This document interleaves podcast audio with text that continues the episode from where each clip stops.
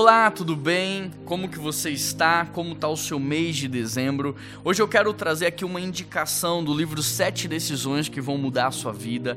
Ainda dá tempo de você terminar 2023 melhor do que você começou e a prática dessas decisões, não só a decisão, mas a prática de cada um desses valores pode fazer com que você termine 2023 de maneira extraordinária. Para quem não sabe, essas sete decisões são os valores que eu trouxe na minha casa, apliquei no meu casamento, na minha família. Nós implementamos aqui na PIBBH e tudo isso formou uma cultura. E essa cultura forte tem feito com que a igreja continue avançando de maneira relevante na sociedade. E nós gostaríamos que você também vivesse isso na sua casa, na sua família, aonde você trabalha, os lugares por onde você passa, que você possa ser propagador dos valores e princípios do reino de Deus.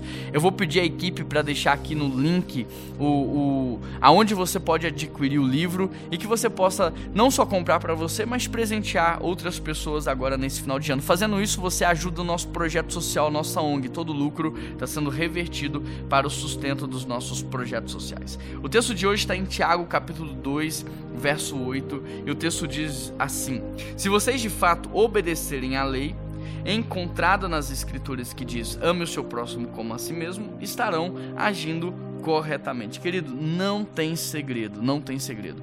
É obediência. Agora, obedecer não significa concordar. Obedecer não significa entender. Muitas vezes nós teremos que obedecer a palavra sem entender, sem concordar ou sem ver. Quando Noé foi construir a, a arca, não tinha uma gota de chuva sequer. Quando Josué foi rodear os muros de Jericó, não tinha uma trincadura sequer nos muros de Jericó até a sexta volta.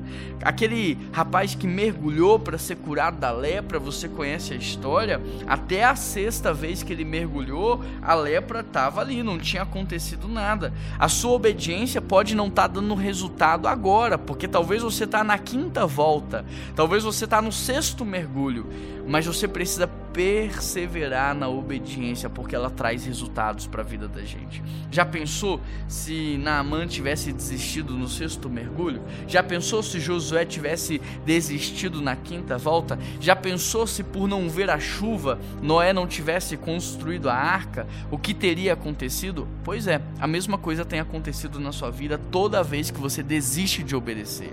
Persevere na obediência.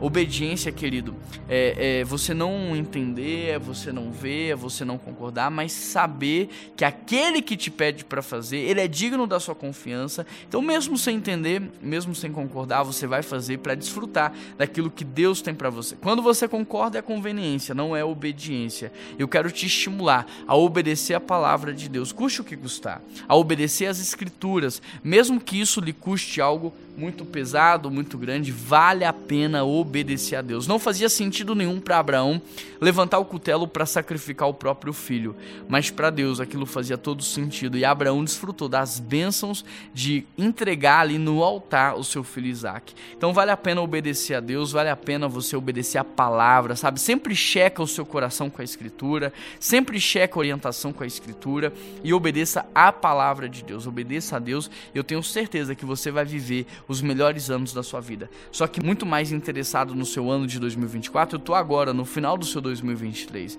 Obedeça a Deus, termine esse ano em obediência para que você possa colher os frutos disso no próximo ano. Um grande abraço, Deus abençoe sua vida e até amanhã.